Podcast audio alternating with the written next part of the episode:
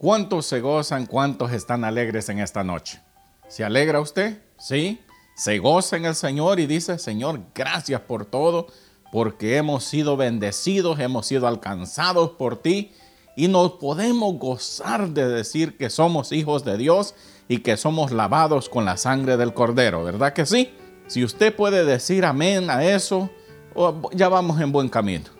Es muy importante que la iglesia reconozca el gran sacrificio que Cristo, nuestro Señor, hizo en la cruz del Calvario para redimir al hombre del pecado y darle una nueva esperanza, un rumbo diferente del que llevaba a causa del pecado y a causa de las cosas que practicábamos que a Dios no le agradaban.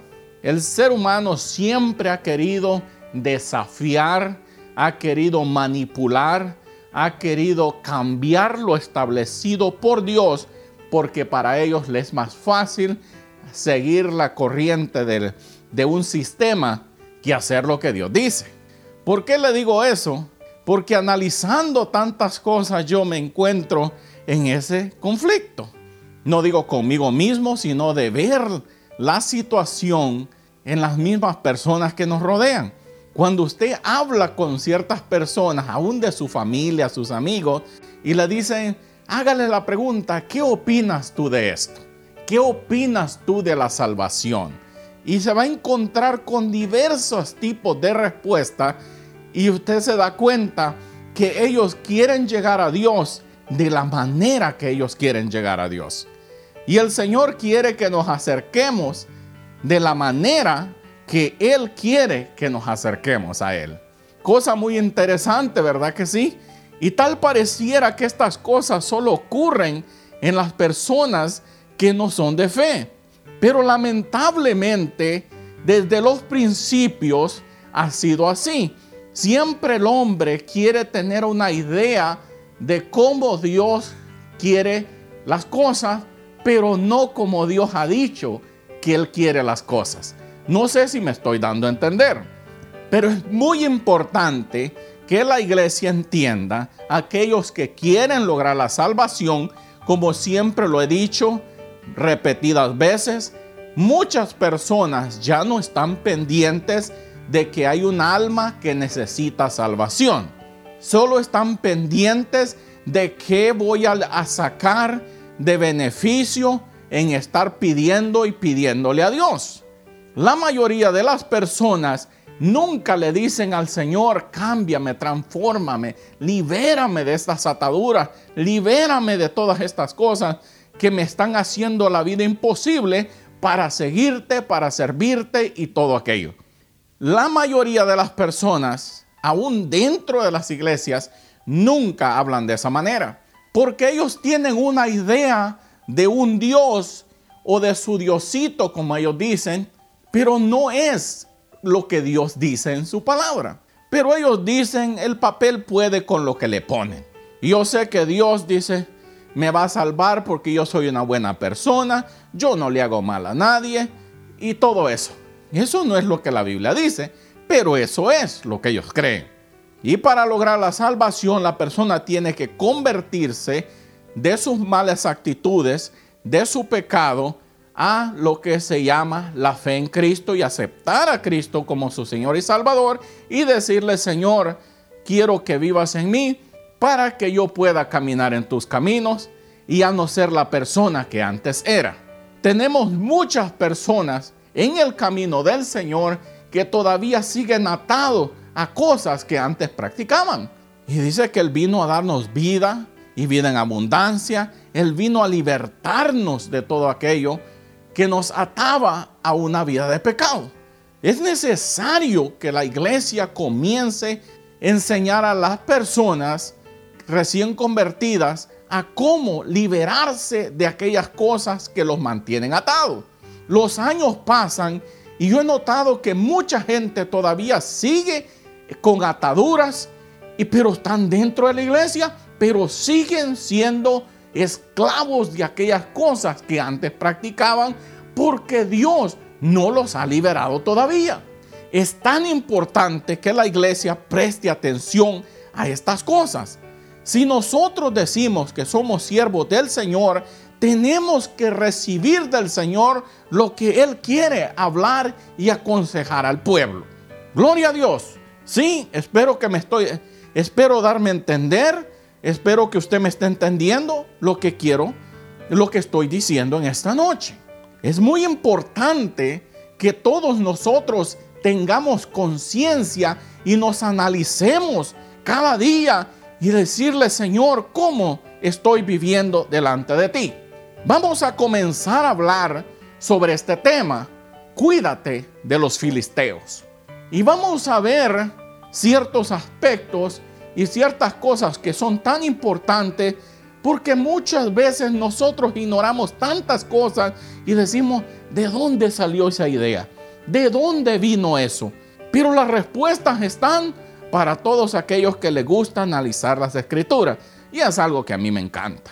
Yo no hay día que yo no lea. Yo no hay día que yo no estudie las escrituras. ¿Ok? Todos los días analizamos, leemos hasta en familia aquí las escrituras. Porque es algo que debemos de hacer. Mucha gente se sienta a ver horas de fútbol y todo eso, pero no se sienta en familia a leer las escrituras porque ya la gente empieza a molestarse. Ay, dice otra vez, pero están dentro de la iglesia. Usted está entendiendo lo que le estoy diciendo. Están dentro de la iglesia, pero no quieren lo de Dios. Y dicen que son gente de Dios. ¿En qué cabeza cabe decir que yo soy algo, pero al mismo tiempo rechazo eso que digo que yo soy? Cuando debería ser la mayor alegría para nosotros, cuando nos dicen, hermano, vamos a orar, hermano, vamos a leer las escrituras ellos deberían decir, oh, gloria a Dios, qué bueno, porque está en nosotros decir, Señor, gracias, porque tenemos tu palabra, pero eso no es lo que pasa. Dígale a la gente, hay estudios tal día en la iglesia, casi nadie llega. Dígale a la iglesia, hay ayuno, practique esto. Dígale a la iglesia, mañana hermano, los quiero aquí temprano para que oremos una hora. Casi nadie llega. Dígale, hermano, vamos a estudiar las escrituras. Casi nadie llega. Solo llegan al día que hay que brincar y hay que hacer todas aquellas cosas, pero pregúnteles qué experiencias han tenido con Dios. Y la respuesta es ninguna. Se empiezan a escuchar los grillos por todos lados porque nadie tiene nada que decir de lo que Dios ha hecho en su vida. Pero pregúntele, ¿cómo ha sido atacado por el enemigo esta semana? Si usted supiera, dice, cómo el enemigo me ha hecho la guerra pero no, es su carnalidad que lo tiene así, pero toda la culpa le echan al enemigo. Gloria a Dios. Bueno, pues vamos a ir entrando en esto porque el tiempo va que vuela y la gente dice, ¿y entonces cómo vamos? Quiero leerle esta porción y la única razón por la que la quiero leer es porque vamos a comenzar a ver cómo la gente puede convertirse en algo que aún Cristo mismo lo dijo y ellos dicen, Ah, yo no soy eso, hermano. Ah, pero sí lo eres. Mire, pues, cuando vamos al libro de Mateo, en el capítulo 23 y el versículo 25 dice, ay de vosotros, dijo, escribas y fariseos hipócritas, porque limpiáis el exterior del vaso y del plato, pero por dentro estás llenos de robo y desenfreno. Pero ellos eran los religiosos de aquel tiempo. Pero ellos eran los que querían decirle a los demás cómo debían de vivir. Ellos, eran los que le enseñaban a los demás según lo recto. ¿Está entendiendo lo que le estoy diciendo? Y Cristo les dice que son unos hipócritas. Como les he dicho antes, la palabra hipócrita quiere decir un actor, una persona que se disfraza, pero solamente se pone una máscara de hacerse pasar por otro, pero sigue siendo una persona solo encubierta, tras de un disfraz solamente. Y Cristo les dice, ustedes son así, como ese vaso que lo limpian por fuera, le dice, pero está sucio por dentro. Y así hay mucha gente, lamentablemente lo tengo que decir, porque hay mucha gente dentro aún de las mismas congregaciones y aquellos que me están escuchando dice, yo soy eso. Yo aparento ser una persona de fe, aparento ser una persona responsable, pero por dentro sigo teniendo aquellas mismas malas intenciones, aquellos mismos deseos que antes tenía y no he podido ser libre de esas cosas. Hay un problema que yo veo todo el tiempo. La, iglesia abandonó lo que Dios dijo y adoptó lo que el hombre dijo. Y eso no nos va a llevar a ser libres en Cristo. Espero que vaya entendiendo de lo que estoy diciendo. Y usted dirá, ¿qué tiene que ver lo que está diciendo con el tema? Cuídate de los filisteos. Porque el filisteo era un enemigo del pueblo de Dios. Ahora tenemos muchos enemigos que son ese tipo de filisteo que te roba todo lo que Dios te da. Todo aquello que por lo cual tú trabajas, viene este filisteo este tipo de actitud, de espíritu y quiere robarte todo lo que Dios te ha provisto.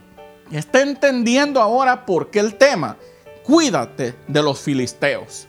Él es un enemigo mortal. Él es un enemigo que va a acabar contigo si no le pones atención. Te va a convertir en un hipócrita, te va a convertir en un falso, te va a convertir en una persona que va a matar hasta la gente de su propio pueblo. Es muy cuidado, tenemos que tener gran cuidado porque la hipocresía está afiliada a estos grupos. Se convierten en unas personas que van avanzando y te van, te van carcomiendo por dentro hasta que te convierten en lo que ellos son. Y después nomás te dan, como dicen por ahí, el golpe de gracia. Y por eso Jesucristo le decía, ay de vosotros, escribas y fariseos hipócritas, cuando usted ve esta acción de Cristo es porque podía ver por dentro de ellos que le decía, ustedes están sucios, ustedes enseñan según lo recto a las demás personas, pero los, los que necesitan limpiarse primeramente son ustedes. Hay gente maldiciente, gente que está en pecado, está haciendo cosas mal. Y, esos son los que nos están instruyendo muchas veces. Está entendiendo la gravedad del asunto. Y esto aplica aquí lo que Jesucristo dijo. Ay de vosotros, hipócritas. Porque dijo, ustedes quieren hacerse ver bonitos por fuera, pero por dentro, les dijo, están llenos de robo y desenfreno. La semana pasada comenzamos con este tema. Cuídate de los filisteos. Y ahora vamos avanzando ya. Y así vamos a ir hablando de quiénes eran estas personas, porque Dios quería acabar con todos ellos. Hay mucha gente en este tiempo que Dios va a acabar con ellos, porque andan enseñando según ellos y andan haciendo que el pueblo se desvíe y lo siga a sus enseñanzas, sigan lo que ellos dicen, pero lo de Dios lo han dejado fuera. Hay mucha gente que le gusta que el hombre los analtezca, por eso le gusta ir a los eventos y ponerse títulos y todo eso porque le gusta ocupar las primeras asientos en los eventos, basado en el título, pero no basado en que Dios te haya llamado a hacer una labor. Alábele si puede. Y yo sé que mucha gente se podrá molestar por esto, pero es que tenemos que decirle a la gente y nosotros los que exponemos la palabra, tenemos que ser los primeros en decir, Señor, comienza en mí. Que el cambio comience en mí. Que tú te hagas real en mi vida primeramente. Que tú me enseñes a mí cómo tú quieres que yo viva conforme a tus misterios y cómo tú quieres que yo viva de acuerdo a tus principios en tu palabra. Que yo no sea el primero que ignore lo que tú dijiste y lo que tú quieres que yo haga. Pero a veces no es tan fácil seguir lo que el hombre dice y ignoramos lo que Dios ha dicho. Por eso es que yo veo tanta cosa que a mí me llama mucho la atención. Y hemos usado lo que se conoce por el exégesis en vez del exégesis. El exégesis es la palabra aplicada correctamente. El exégesis es la palabra manipulada para que una persona haga lo que tú dices. ¿Y cuál usted cree que se está usando más? El exégesis. El texto manipulado para que la gente haga lo que yo digo.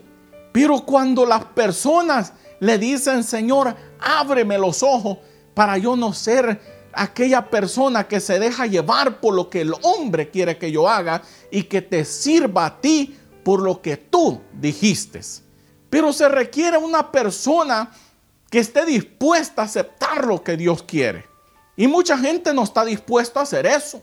Dice, ay no, dice, hacer las cosas como la Biblia dice es muy difícil. Y entonces, ¿para qué nos llamamos siervos de Dios? Entonces, ¿para qué decimos que queremos ir a la salvación eterna si es lo que nos va a llevar a la salvación eterna es que hagamos las cosas como Dios dijo?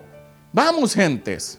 Tenemos que abandonar aquellas cosas en nosotros que nos hacen que sigamos todos los días estarle pidiendo perdón a Dios porque le hemos fallado, porque hemos hecho cosas que a Dios no le agradan. Y nosotros no podemos permitir eso más. Por eso es que yo le estaba diciendo la semana pasada que yo estoy orando que el juicio, como dice la Biblia, es necesario que comience por el pueblo del Señor. Y eso es lo que Dios va a hacer porque eso es lo que la Biblia dice, que es menester que el juicio comience por la casa del Señor. Y eso es exactamente lo que Dios va a hacer. Mucha gente no le gusta escuchar este tipo de cosas, pero usted lo verá. Si quiere el Señor, si Dios va a salvar a un montón de gente en este tiempo, Dios tiene que comenzar por los altares. Porque la gente se ha pervertido y Dios tiene que traer orden al pueblo del Señor. Así es que yo te animo en el amor del Señor que sigamos adelante y no dejemos que este espíritu filisteo que te roba, que te hace que trabajes para que ellos nomás venir y aprovecharse de tu trabajo, nos siga atormentando. La gente se somete a este tipo de cosas, pero nosotros no debemos de ser así. Digámosle, Señor, libérame, límpiame, sáname. Hay espíritus en mí de cosas que yo quiero lograr, pero yo sé que no es agradable delante de tu presencia, pero yo quiero hacer las cosas como yo digo. Y hay mucha gente, lamentablemente, viviendo en hipocresía. No han podido abandonar sus malas mañas y solo las cubren con una, una mirada y un manto de piedad. Pero ellos saben muy bien que por dentro están, como decía Jesucristo, llenos de robo y de desenfreno. Mucha gente, y, lo voy a decir, mucho, yo apoyo la juventud mucho. Yo soy una persona que amo la juventud dentro de la iglesia, pero tenemos que tener cuidado de ellos. Siempre esté usted pendiente de la juventud dentro de la iglesia. No lo descuide. Y es muy importante que haya alguien espiritual que enseñe a los jóvenes cómo servir a Dios y que se mantengan sanos y puros. Pero a veces en las congregaciones los más ignorados son los jóvenes. Por eso usted ve que la juventud después de tocar en la iglesia se van a qué? a las discotecas.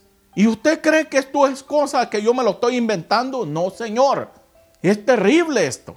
Yo he escuchado los testimonios aún de nuestra familia que me decían, yo hacía eso antes. Y yo digo, qué barbaridad. ¿Hasta dónde hemos llegado? Pero si aconteció en nuestra familia, quiere decir que está aconteciendo en muchas familias. Y es importante que la iglesia preste atención si queremos mantener una iglesia sana. Es necesario que los líderes doblen rodillas y vivan delante del Señor para que Dios les revele la condición del pueblo y puedan ellos ayudar a la iglesia a formarse bien en Dios. Así que yo con esto te dejo en esta tarde, en esta noche, y te invito a que sigas sirviendo al Señor, pero de la manera que la Biblia dice. Que el Señor te bendiga a ti y a tu familia hoy y siempre. Bendiciones.